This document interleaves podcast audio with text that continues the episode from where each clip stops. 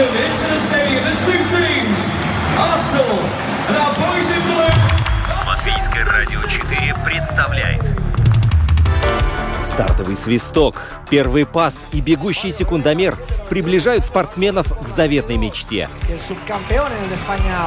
Подрев трибун своим стремлением к победе, они дарят нам уникальное зрелище и открывают мир невиданных возможностей. Голы, очки, секунды, личности и командный дух. Любопытные истории, собственный опыт, фанаты и закулисье. Роман Антонович, Евгений Равдин. Пятая дорожка. «Мы узнаем, и мы говорим о спорте». Здравствуйте, друзья! Сегодня мы будем узнавать много того, что остается за кадром, и то, о чем всегда хотелось спросить и поговорить из области хоккея, потому что и повод у нас есть, и э, гость у нас сегодня почетный. Во-первых, э, Начнем с того, что молодежка У-20 э, блеснула э, летом на чемпионате мира. Вот, и когда прибыли второй раз на э, турнир, были ожидания, было вот такое ощущение. Вот сейчас, сейчас мы совершим еще супер подвиг, и будет э, то, о чем будут писать везде, и в Америке, и здесь, в Европе, на первых полосах. Но а, в спорте очень все жестоко, и поэтому результаты были не такие, как хотели бы болельщики. Но если мы будем опираться не только на результаты, которые в Википедии там можно увидеть, э, там счеты итоговые и все, а посмотрим, например, на статистику матча, а еще лучше, если посмотреть сами матчи, то а, послевкусие будет совершенно другое, и будут возникать вот другие вопросы. Но вся несправедливость в спорте а, заключается действительно в том, что э, результат остается, а игра забывается. И мы сегодня попробуем эту несправедливость хоть как-то нивелировать и э, захокеить, не знаю, щелчком за перекладину куда-нибудь, там, отфутболить э, на трибуны. И будем делать вместе с Евгением Равдиным э, благодаря нашему гостю Артису Аблсу, тренеру У-20 и тренеру Земгала ЛЛУ. Артис, привет. Добрый день. Привет, Артис. Привет. Спасибо, что пришел. Да, вообще... Спасибо, что пригласили. А, хоккейных людей очень сложно получить э, в студию, нужно признаться. Не потому, что они не хотят приходить, а потому, что они дико заняты. Мы вот э, перед эфиром поговорили с Артисом. Он сказал, что вздохнуть свободно за 12 месяцев можно только в июне. Да, я не соврал, все правильно? Нет, Правильно, так оно и есть. Ну, смотрим на календарь, сейчас январь. В общем, Артис, большое спасибо за отзывчивость и то, что ты нашел время, этот час уделить э, для нас и для наших слушателей. Кстати, у вас, дорогие друзья, есть возможность а, свои вопросы Артису написать по э, телефону в WhatsApp 28 04 04 24 или вы же в Инстаграме оставить комментарий от LR4 Sport или на нашей домашней странице lr4.lv. Кнопка «Написать в студию», ваш комментарий свалится прямо к нам на большой монитор. Ну что? Да, позволь я начну, может быть, с э, наиболее общего из, из главного вопроса, а потом уже посмотрим, куда нас заведет беседа, с того, о чем ты, э, Ром, сказал, что так вышло, что за почти полгода было два чемпионата мира у 20, предыдущий был в августе, второй был сейчас в декабре э, и, и январе. январе. Э, да, и на августовском Латвия впервые вышла в плей-офф, и заняла седьмое место, проиграв в четвертьфинале. А на этом мы боролись за выживание, благополучно, благополучно выжили, обыграв Австрию в двух матчах, и заняли формально девятое место. То есть, казалось бы, с одной стороны седьмое, с другой девятое, они совсем рядом. Но какая разница? Там плей-офф, а здесь э, борьба за выживание. Почему, почему так вышло? Такой генерального плана вопрос. Когда, в августе или сейчас? Да, и, так, и тогда, и сейчас. Хорошо, почему сейчас вышло не так, как, как, не так, как тогда? Ну, мы уже до говорили, что там, наверное, это скорее закономерность, э, что мы есть там, где мы есть. Если брать там, я даже не знаю, я просто краем э, уха слышал за все время, сколько, скажем, у-20 вообще играла в высшем дивизионе, там, где мы играем, там у нас вообще одна победа была в групповом турнире, то, что мы обыграли в августе Чехов, и очков как таковых не было, просто там раз или несколько раз Латвия выживала, как ты говоришь. А, почему в августе так? Ну, я думаю, потому что было достаточно время подготовительного процесса, который мы начали уже заблаговременно в июле, и, в принципе, это как получилось, как клубная предсезонка.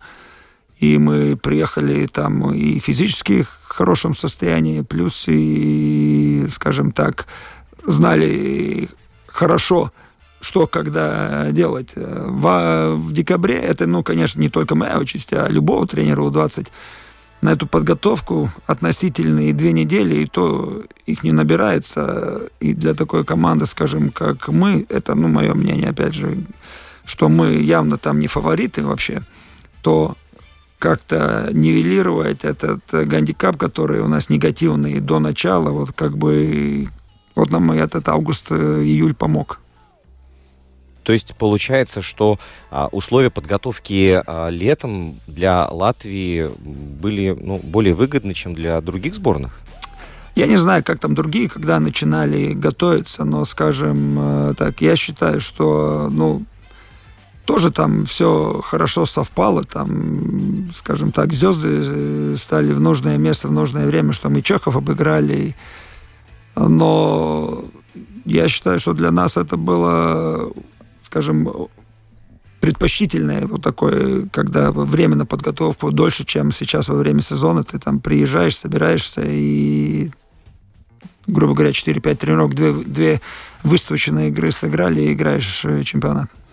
Ну, скажи, э, я, в общем, в жизни, наверное, оптимист и верю в лучшее, поэтому я вижу какую-то картину, которая меня начинает немного радовать, а ты скажи, действительно ли это так, или это я сам себе придумал? Э, да, в августе была победа над чехами, был полуфинал. И сейчас... Четвертьфинал, Четвертьфинал да, прости. Это я, да. Полуфинал Уже впереди был. Он переборщил с оптимизмом. Да. Недалеко, конечно, было. Сейчас... Э, да, мы боролись за выживание, но вместе с тем был э, вполне приличный матч с Америкой, где мы после двух периодов были на равных, третий провалили, пропустили там три шайбы. Был матч со Швейцарией, которая тоже, в общем, уже ушла вперед от нас в плане э, развития хоккея, в том числе и молодежного, э, в котором мы тоже вели и проиграли в итоге по булитам. Э, можно ли говорить о том, что все-таки какой-то шаг вперед молодежка и молодежный хоккей латвийский сделали по сравнению там с пятью-шестью годами э, ранее. И что мы хотя бы чуть-чуть, но вышли на тот уровень, когда мы хотя бы в некоторых матчах уже можем э, навязывать борьбу заведомо более сильным командам. Или это тоже разовая какая-то ситуация? Ну, знаешь, такой глобальный вопрос. Мне трудно сравнивать, э, скажем, 5-6 лет назад, потому что я в то время такая не задумывался, скажем так, или так э, пристально не глядел, не смотрел за э, только результат на чемпионате мира, за выступлением У-20 и с У-20 меня связывают только эти два чемпионата, грубо говоря, это год. И опять же, э, учитывая то, что там все время ребята меняются из-за того, что ограничение возраста, сказать, скажем, какие-то глобальные выводы тоже трудно. Там есть, как говорится, хороший год, когда есть побольше хороших игроков, а есть, как говорят, плохой год, когда, скажем, не, не хватает игроков. И поэтому могу сказать, и вот сейчас, скажем, это уже ясно было в августе, когда по, по, потому что 2002 год еще в августе мог играть, это перенесенный чемпионат был. Мы сразу сейчас э, в декабре потеряли троих защитников, ну, из-за того, что они уже не могут играть, они уже старше. И уже в августе было понятно, что будут проблемы их восполнить, что, потому что чисто ну, нету защитников. И чисто, да, мы восьмерых набрали, и не в упрек ребятам, но четверо из них играет э, двое на хорошем, двое на чуть ниже, а у четверых э, из этих восьмерых вообще опыта игры на хорошем уровне как такого и отсутствовал. Там нельзя сказать парню, которого мы брали, скажем, в Замгала, который сыграл на хорошем уровне 6 игр вместе и поехал на чемпионат мира, что это у него большой опыт. И потому у нас и получилось, что мы, скажем, на чемпионате очень много играли в 4 защитника, что, скажем, ненормально. Ну, в две пары, да? Да. Ну, это большая нагрузка очень. Ну, конечно, и, и не зря у нас в последней игре, скажем, Рихард Симонович э, с, с, с Австрией, что играли, сыграл э, чуть больше 32 минут. м, Это исторические не- показатели. это да? Невероятно сложно, да, потому что человек, который, допустим, хоккей только знает по телевизору, а, он даже не догадывается, почему так часто происходят смены. Казалось бы, ребята, спортсмены, да, ты прокачанный чувак, ты сильный, ты тренированный, ну что ты не можешь там пять минут Что ты, да, пол- покататься, да? полторы Ты минуты ж- отбегал и сел. Ты ж не бегаешь, да, ты ж Покататься катаешься. может, да, да, да. не может. Вот, но а, я когда узнал, что для того, чтобы вот в хоккейном, вот в хоккейном матче, в хоккейной экипировке а, двигаться по льду и кататься, у него там должно быть определенное положение тела. Он же не ровно стоит, он же не, не в таком положении, как он бегает, например. Вот, и я когда смотрел, как тренируют мальчишек в индивидуальной тренировке вот здесь на Рижских ледовых холлах, подглядывал, и я поражался тому, сколько вкладывают э, в этих ребят, которые, э, не знаю, вот сейчас у него другие цели совершенно. Хотел бы мультики посмотреть, там, да, с мальчишками побегать, а тут ему в него вкладывают хоккейную технику. И вот это все в итоге э, сказывается на, э, и на результате, и на том, какой огромный, гигантский труд э, вообще происходит за кадром, и то, чего мы не видим. И поэтому 45 минут, и потом смена, да, минута смены, э, это вполне нормально для э, хоккей, хоккеистов, я так понимаю, да? Ну, скажем так, минута это уже, уже переигранная Да, смена. Ты да. интенсивно не можешь, скажем, ну, до, до 40 секунд бы и желательно меняться. И так как мы говорили про защитников, э, как я упомянул, то, ну, так, если могу сказать, ну, я говорю, 32 минут, ну, что, много, мало, ну, нормально для защитника. Если играть в три пары, то это, ну, 20 минут игрового времени. А он сыграл 30, там еще больше 30. Это, это очень много. Мгм. Это, считай, каждую вторую смену он выходил. Вышел, отсидел, посидел немножко, там опять, вот, как я сказал, 40, с- 40 секунд обратно на поле. Ну да, это удивительно. Я такой статистики не видел в хоккее, чтобы кто-то 32 минуты играл. Ну, а скажи, можно сделать Нет, вывод? бывает, и бывает много, но это исключение, ты не можешь на постоянно. Ну, это вынужденные какие-то, да, ситуации. Я правильно понимаю, что защитники самый дефицитный товар в латвийском молодежном хоккее сейчас или нет? А, Это в, в данном, вот, скажем, этом модели, это и сборная, что были 2003-2004 года рождения, а то так, так, к сожалению, получилось. Еще двое, которые бы, наверное, наверное, играли бы, были травмированы, они не могли играть. Ну, вот и так получилось. И, ну, знаешь, как в хоккее вообще праворукие защитники – На вес золота. праворукий, который может, там, скажем, в большинстве сыграть на синей линии, который хорошо катается. Это вообще в хоккее, не только в юниорском. Ну и центральные нападающие у нас, они тоже, и видим, что во взрослой сборной у нас, э, скажем так, не переизбиток явно центральных. Есть э, какая-то программа именно по воспитанию вот центрального форварда и, и праворукого защитника, или это исключительно уже... Праворукий, Это ты, ты можешь его в защиту поставить, но если он держит клюшку так, как ему удобно, скажем, он леворукий, то ему так навязать, нет, ты будешь праворуким, тоже невозможно. Ну, то есть научить или переучить, это, это значит... Клюшку, ну, ты противоестественно, научить, да? Да, ну это так же, как тебе, ну, начни, пиши левой рукой. Ну, я думаю, что год мне будет неудобно, а потом я наловчусь. Ну, Ты оптимист. Если честно, говоря, если честно, я даже, даже не слышал такого, чтобы, скажем, принудительно переучивали, чтобы ребенку нет, будешь праворуким. Я знаю, что раньше э, принудительно переучивали левшей. Ну, Мол, левый писать неправильно, пиши правый. Я не знаю, как это, Это тоже сказывается на развитии и, и на навыках, но интересно. Ну вот смотри, если мы сравним с футболом, то там а, бьющих левой ногой достаточно много. Да, и Ну, в футболе тренируют удары с обеих. Ну да. В баскетболе тренируют броски обеими руками, да, и дриблинг. Поэтому мне интересно, насколько это вообще э, допустимая идея в хоккее. Наверное, нет. Наверное, я глупости вопрос говорю. есть, который, ну, это, наверное, для хоккея тоже больше тогда э, к докторам физиологии, скажем так, это возможно. Он также будет настолько же ловко, скажем, двигаться, если бы он играл, как ему удобно изначально.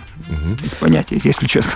Ну вот мы говорим о молодежке, и вот еще один такой подводный камень, на который наталкиваешься, то, что вот сборная, взрослая сборная, там а, состав не так часто меняется, а здесь два года проходит стопроцентное обновление игроков. А, вот как быть к этому готовым? Потому что у тебя быстро достаточно заканчиваются ресурсы и поступают э, подопечные. Вот Олега Сорокина уже в следующем году будут уже играть. Ну, скажем так, я в такой ситуации, опять же, еще не был. Я только руководил сборной молодежкой сейчас в августе и в декабре. Мы готовим уже тебя. А, ну да, там, э, ну так, чтобы за раз и сразу все поменялись, такого нет. Но опять же, это, так как я уже там вначале говорил, что в зависимости от того, э, какого года и сколько, скажем так, подающих надежды есть, там ты можешь попасться один год, что тебя э, там играет, скажем, все, сейчас в декабре был самый старший, это 2003, а у тебя, может быть, были очень хорошие, и там может играть 3-4 2005 года, это получается, что он может три чемпионата играть. Но опять же, это зависит от того, э, сколько и какой, э, как, какого уровня эти игроки на подходе. А вот разница чувствуется между теми, кому 18 лет и 20 лет в хоккее, вот именно в хоккее? Насколько, насколько ощутима она? Опять же, это насколько готов этот 18-летний. Вот сейчас мы по месяцу, скажем, играем, тоже там я не хочу сказать, что лига молодежная, но там молодые играют в основном. У них есть своя лига, где до 20 лет, а, скажем, Мессис, там тоже средний возраст команд, там, ну, 24 до 25, так, 24 года. Мы все равно там самые молодые в этой лиге. И, скажем, 18-летнему играть против 24-летнего, ну, это чувствуется сразу. Ну да, там и опыта побольше, кстати, будет. Ну, это уже... Ну и физика, это, и масса. Ну, о том и разговор, скажем, и тебе, если ты в углу все эти единоборства проигрываешь, то чисто по физическим параметрам, то это тебе, как говорится, уверенности тоже не добавляет, и результата как следствие. Вот а, если а, так вот я без очков, если буду смотреть э, молодежный чемпионат э, мира, то я даже мысли не допущу, что это играют вот э, ребята, которым там 19-20 лет да, вот чисто визуально, потому что все выглядит как в настоящем большом серьезном взрослом Это хоккее. я сам себя на мысли ловил, вот сижу там хотя бы вот смотрел там игры, скажем, ну когда не мы играли, так смотришь на них и тоже думаешь, ну да, ну, когда близко тебя на камеру или выведут на куб, ты смотришь, ой, ребенок вообще такой молодой, а так, так тоже не скажешь, что они там по 18, по 19 лет, кому-то даже 17. Ну, это вот э, такое спортивное взросление получается? Экипировка, может, играет э, свою роль тоже? Нет, ну, экипировка вместо игрока играть не будет. Ну, чисто визуально я имел в виду. Не, ну, да. визуально, да. Ну, как ты-то 18 лет уже под, под стол-то не бегаешь, уже нормального, нормального роста, то, что там снимаешь экипировку, да, и видишь, что он вообще там худощавенький, оказывается, это другое дело. Так-то э, на вскидку-то они одинаковые. Знаешь, я видел недавно э, фотографию на которой э, стоит Арнольд Шварценеггер, и рядом какой-то парнишка щупленький. И, а Шварценеггер его там на голову выше и на 20 метров шире в плечах, и при этом они одноклассники в этот момент. Скажем, там, оба, оба ученики 10 класса, или там обоим по 16-17 лет. То есть это очень индивидуальная э, история. Что ты делаешь, чем ты занимаешься. Ну да, что ты делал последние N лет. А, скажем, я хотел бы поговорить про каких-то отдельных игроков, а даже не про каких-то, а про ребят, которых можно назвать в твоей команде представителями хоккейных или спортивных династий. Я насчитал троих. Это Мартин Лавинш, сын Родриго Лавинша. Это Дарлс Дукурс, сын Томаса, Томаса Дукурса. И это Роджерс Букартс, младший брат э, Рихарда и, э, и Роберта, да. Мне интересно, от, ну, не знаю, отличает ли их какая-то спортивная, профессиональная этика более высокая? Тем более, что и Лавинш, и Дукурс, они оба ассистенты капитана. Да. А, и вообще, каково с ними работать? Ну, видно ли, что это э, ребята из спортивных семей? Или это надуманное? Ну, скажем, ну, ладно, начнем с Даррела, трудно сказать, все-таки скелетонный хоккей, они как бы лед и, и лезвие в обоих, но, но совсем другое. Я, конечно, Даррела спрашивал, что это ты в скелетоне пошел? Говорит, не мое, вообще не хочу. Его там один раз прокатили, и ему хватило этого. И он занимается хоккеем, и взрослеет, и обучается хоккею и другим жизненным мудростям в Швейцарии. Так что он говорит, вообще никогда в жизни не было желания, его насильно никто в скелетон э, не клал и там в Сигул с трассы не спускал. Это нужно отдать должное родителям, да. Спасибо, что они да. не настояли, наверное, да, а сдел... дали выбор э, человеку. Ну да, я его спрашивал, как ты, что, ну как бы нормально кажется, ну сейчас скелетон он должен. Ну и что ему тогда сейчас я ему все время тыкал, говорю, ты, ты давай двигайся, двигайся. Ну, это так, э, старайся, вот, потому что с этой фамилией сейчас ты единственный остался. Ну, Томас непонятно, он как бы не обелял, закончил, не закончил, залечивает травмы, насколько я, я знаю. А, а Мартин, Мартин закончил, точку, закончил, да. да. Я говорю, так что ты на данный момент единственный дукурс, так что ты несешь ответственность и должен это хорошо делать. Про, про Мартина, а, ну, Мартин это энергия, это, наверное, у него, как мы все смеемся, но это не от Роджера, это от мамы. И ну, я знаю, что Родриго его и воспит, воспитывал с, с, с младших лет, так, ну, и готовил профессионально, и очень следил за тем, что и как и сколько надо делать. Он и, и сам э, в ЛСПА доктора защищает, чтобы в сфере как раз физподготовки. Так что его планомерно в это вели, готовили, и, скажем, он был один из, он, он и в августе был, и сейчас был один из лидеров и, и на поле, и вне поля, и потому и у него был это выбор, скажем, капитана, это мы позволили ему выбирать самим, потому что, ну, это, опять же, как тренеры смотрят, есть кого назначить, есть где, где выбирают, и, и сейчас они выбирали, и там были две фамилии, там был э, капитан Озоланч и, и Лавинч, и там различилось в один голос. Они, так что они там, в принципе, равно, равноправные были, но мы как и сделали так, как, как ребята выбирали, то Густав Озоланч был капитаном, а Мартин был ассистентом, а Даррел уже мы сами назначили. Но Озоланч тоже вполне хоккейная фамилия. Да-да-да, я тоже потом посмотрел, он, нет, не он. А, кстати, я хотел узнать, а как выбирается капитан? Ну, только что я говорил, да, что, да, да, типа, вот.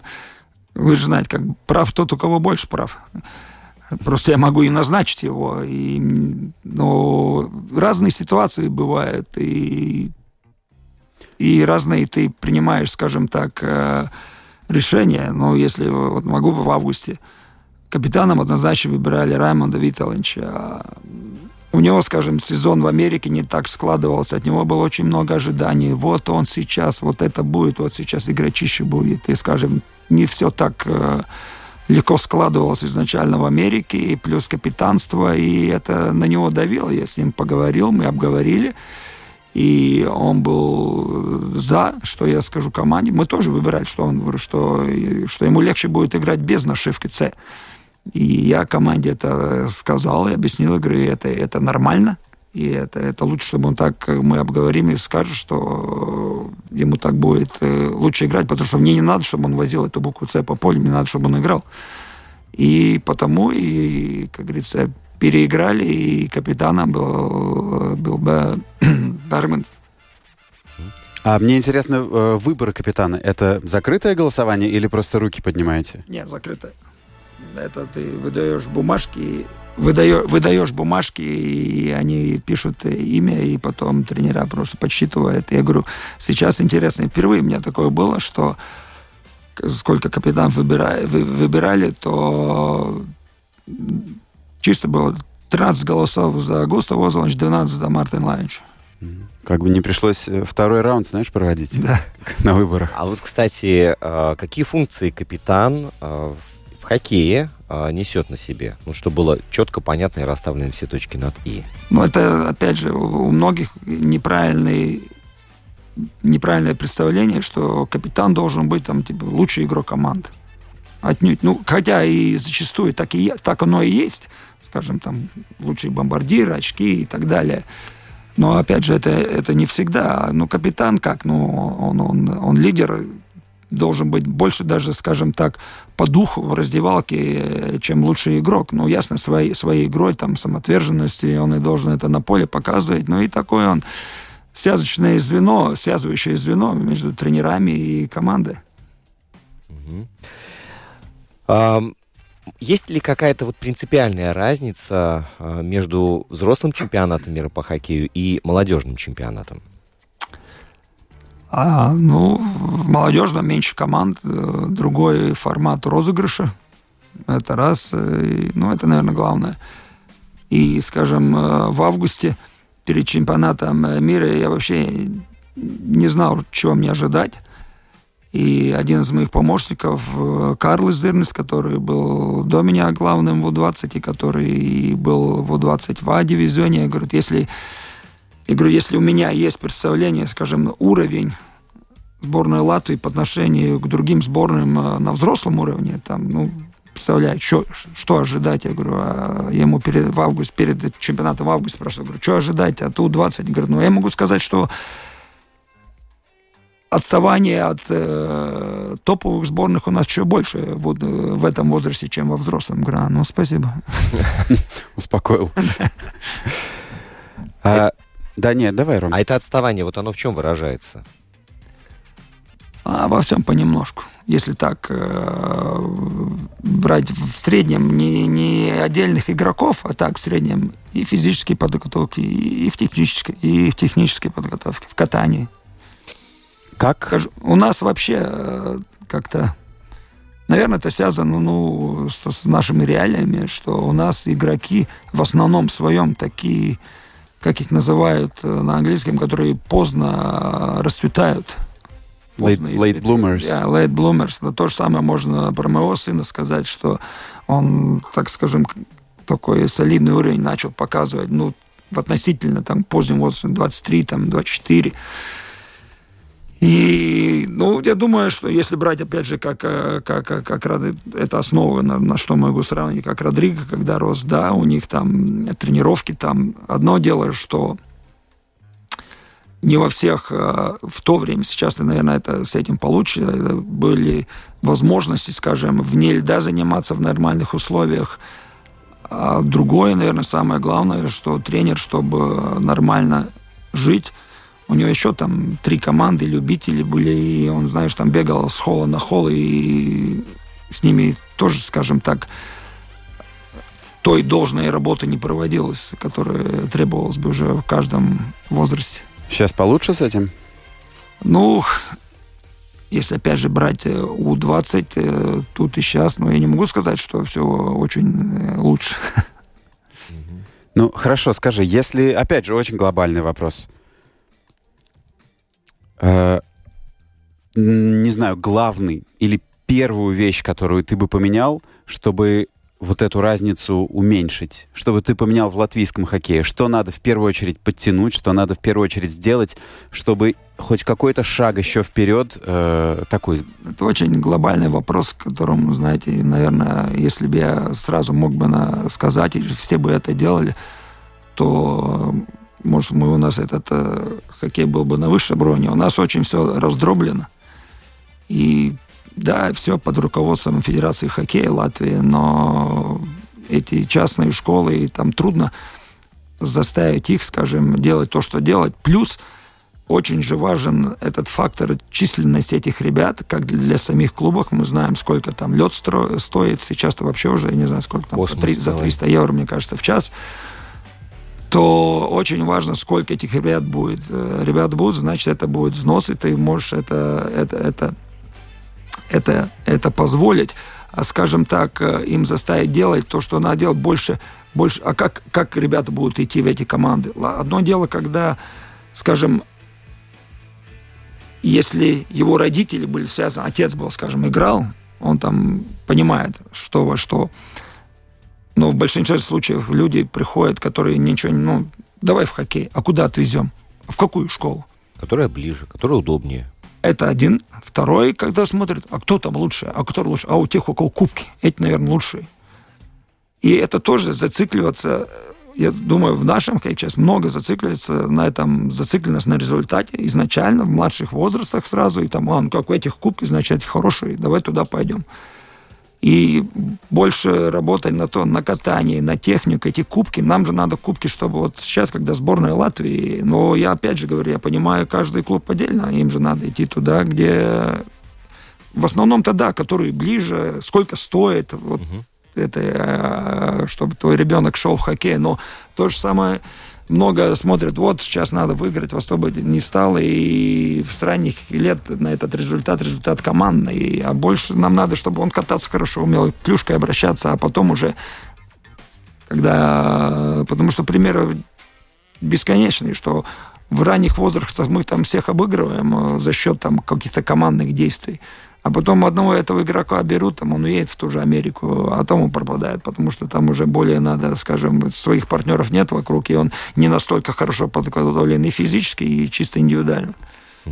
Артис, вот тут радиослушатель или Ница, непонятно по номеру, а, пишет, задает вопрос, скажите, а вы со своим сыном много работали и тренировали ли его?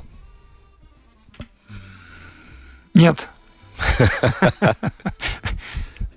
Я ему много советов давал и продолжаю это делать практически после каждой игры. Но так, чтобы я его много тренировал или там а, заставлял, я его вообще пару раз отговаривал, чтобы ну, он заканчивал с этим хоккеем, концентрировался на каком-то там, скажем, не знаю, спорт э, для здоровья, а концентрировался конкретно на учебу.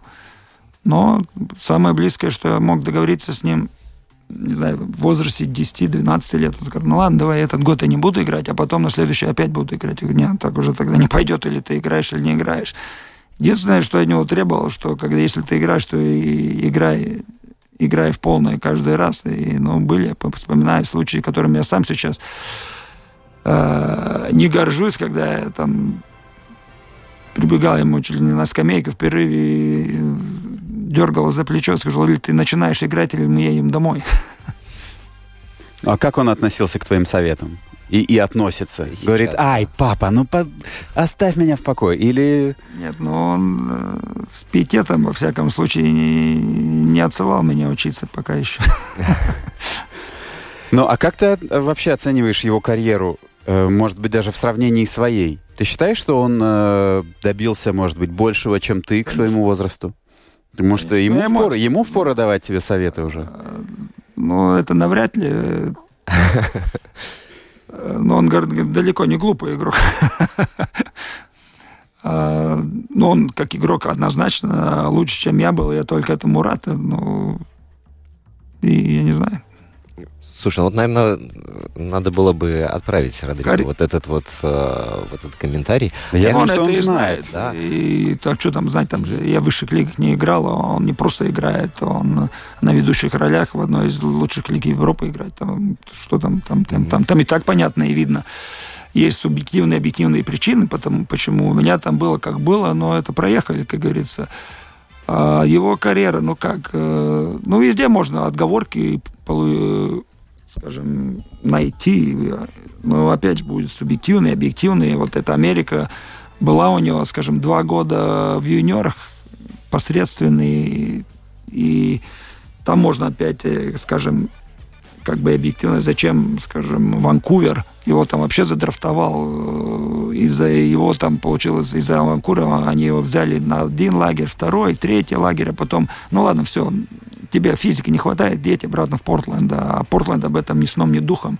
А, как известно, в юниорах Америки могут быть два иностранца – он приезжает туда, не знаю, это уже что, сентябрь, да, вторая половина сентября, а там уже два иностранца тебе глаза выпили, как ты, ты обратно, как мы даже не знали, хотя тренер его ждал обратно, сказал, мы хотим, чтобы ты, я там поменялся тренер, мы хотим, я знаю, что ты этот overage уже будешь, но я хочу, чтобы ты приезжал обратно, он приехал, они не знали, но вот и получился грубо говоря, кувыркался там месяц, уже не знаю, куда деть. Там же нельзя так просто кого-то, там же молодые, ну это дети еще, молодые ребята, там говорят, его выкинуть, кого-то иностранца, а вот мы возьмем сейчас Аблса, там, пока место нашлось, он месяц вообще там без дела был. Ну, потом в этой Квебеке сыграл, как-то этот год играл, ну, хорошо, агенты потом его нашли место в Швеции. Там трудно начал, заиграл, там ниоткуда не взялись э, ему этот контракт с Флоридой. Ну, поехал фарм, тяжелое начало, там, опять же, не знаю, его проверяли, или он настолько плох был, что не играл часть сезона.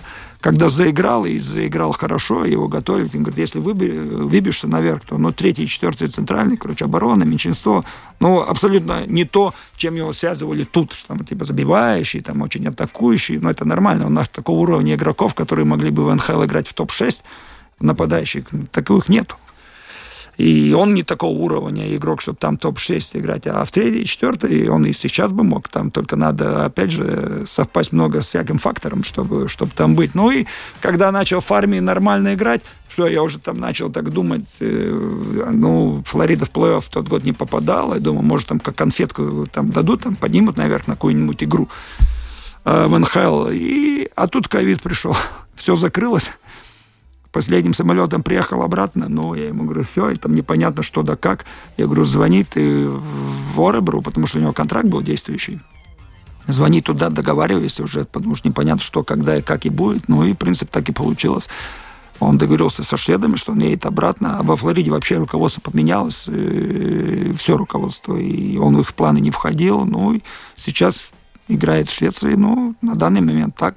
Там, конечно, я ему всегда пинал, что ты ты не, не, недостаточно вкладываешь сам, чтобы быть там. Но про НХЛ еще мысль жива? Ах, я думаю, про это никто не думает вот так, как думает. Но есть хороший пример, там, как его имя, точно скажешь, фамилия Белмар, француз. Играет на данный момент, он играет в Тампе. Он сыграл 6 сезонов в той же СХЛ – и в НХЛ уехал 29 лет, так что Роджер еще два года есть, если брать, если брать пример Белмара. Артис, а ты видел себя э, кем-то другим вот вне хоккея? Потому что вся жизнь, которая была связана и детство, и юношество, взрослая карьера, э, хоккей, а когда закончилось все, ты пошел в тренеры. А был ли вариант, что ты будешь кем-то другим? Конечно, ну, не уже потом, когда я пошел тренер, там опять же все, все, все сложилось так, как сложилось, и грех мне жаловаться. Изначально в детстве, что я, мне же там двух мыслей не было, кем будешь дальнобойщиком. У меня папа дальнобойщик, причем до сих пор. И я все, ну, на фурах буду гонять. Как, когда спрашивали на фурах, конечно, потом э, они мне сейчас эти фуры нравятся, но сейчас я уже не до того хотел бы, чтобы жить в кабине все время. Ну, ты сидел за рулем? Конечно. Ну, как кто у нас ездил? И ездил, что, без прав до Москвы доезжал, и по Латвии ездил. Ну, как, как папа рядом, я за рулем, что, прав нет, а проблем, если ты водить умеешь. Ну. А что везли? Да, скажу вообще, э, я ехал, ну, тогда КАМАЗ у него еще был, это и Аргон, взрывоопасный груз. Всякое там пух-перо, я знаю, везли в контейнере. Кино прям? Ну, так я отцу говорю, говорю, слушай, ты ненормальный, как ты... Он говорит, ну я же уверен был тебе, я же сам тебя учил водить. Я говорю, ну, да. Ну вот, э, это, это все было. А как это...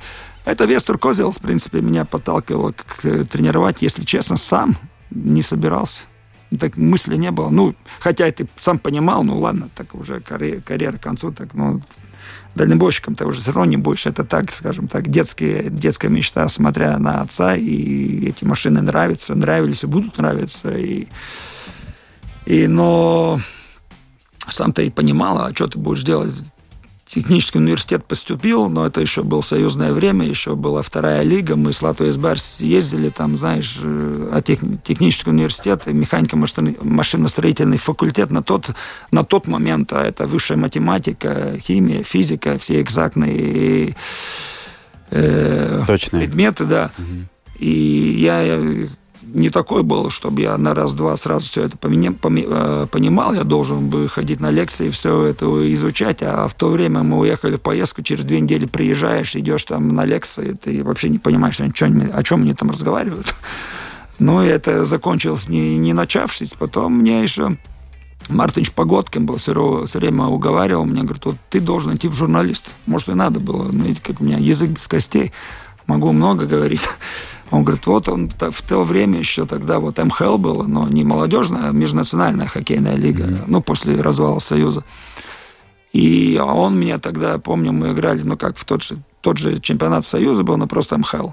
Советского Союза. Он назывался МХЛ тогда, в 91 второй год там. И он мне звонил, э, ну, мобильных-то не было, звонил после игры в гостиницу, мы договорились время, когда я там буду в лобби, там давали мне трубку, и вот ему там как бы интервью рассказывал про игру, и он писал, он говорит, слушай, ты должен журналист идти. Но журналисты так я и не пошел.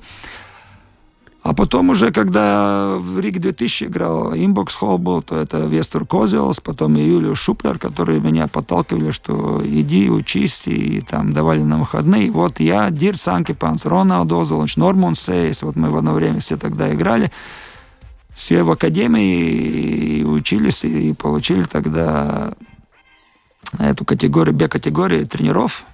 Ну, а потом неудачно-удачно я сломал руку в 2008 году, который большой вопрос поставил, смогу, не могу я дальше играть, и как раз образовалась Рижская «Динамо», я был кандидатом как бы играть, но дела были так плохи, потому что это было середина июня, и я вообще там не мог особо двигать рукой, кистью, что не, ну, бросать там вообще не было возможностей никаких.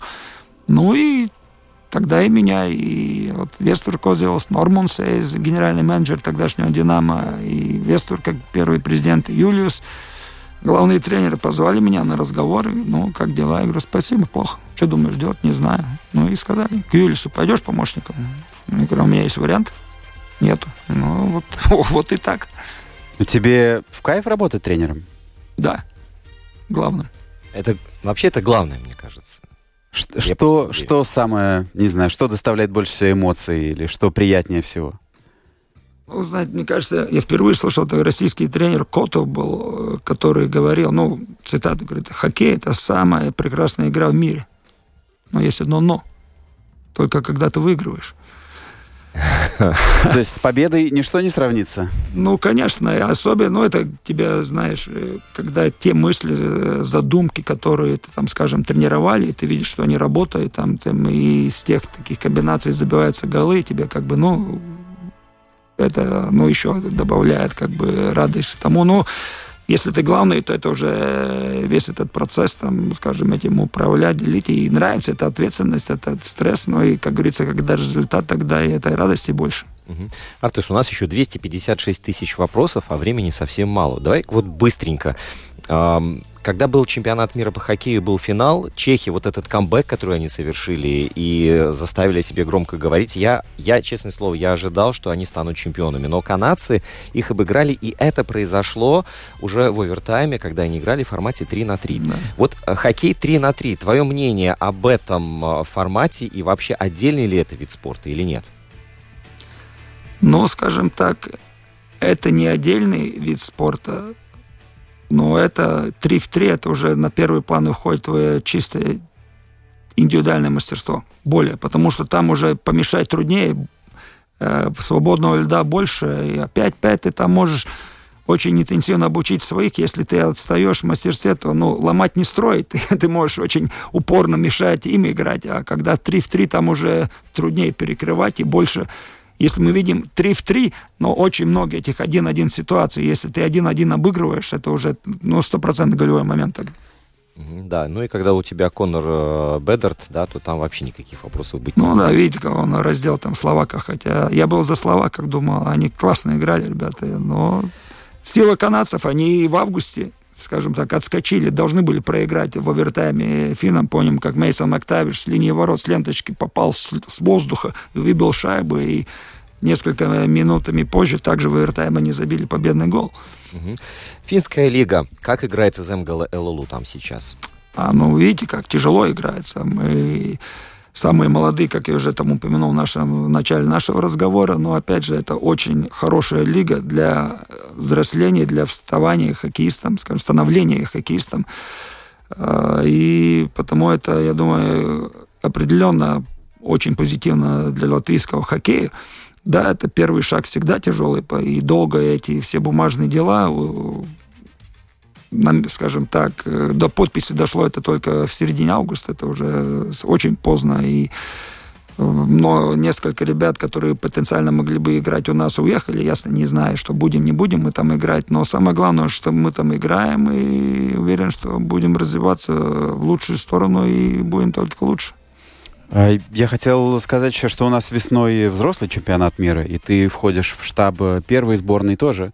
Э, Мне интересно, встречаясь, ну, есть ли уже какая-то, идет ли работа по взрослой сборной, и есть ли какие-то перспективы, как будет выглядеть наш состав, какие вратари, кто из НХЛ?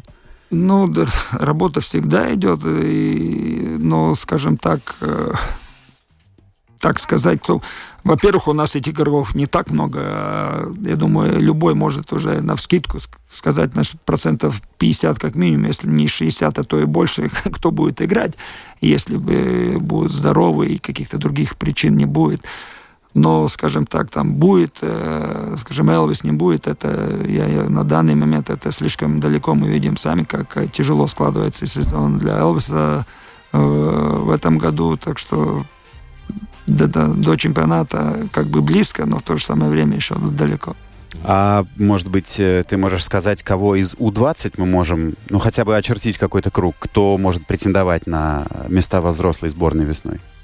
Ну, посмотрим, какие взгляды на это уже ближе будет у Хариса Виталовича, но есть там ребята, скажем, когда этот разговор будет, а он наверняка будет, э, и Харрис сейчас уже, скажем, брал ноябрьской паузу, там в большой сборной уже дебютировали и, и Лочмелес, и тот же Дукурс, так что э, они у него и так э, в поле зрения, особенно Дукурс, так как Харрис э, живет в Швейцарии, а Даррелл играет в Швейцарии, так что все ребята, которые в Швейцарии, они каждый день знают, что Харрис за, за ними следит.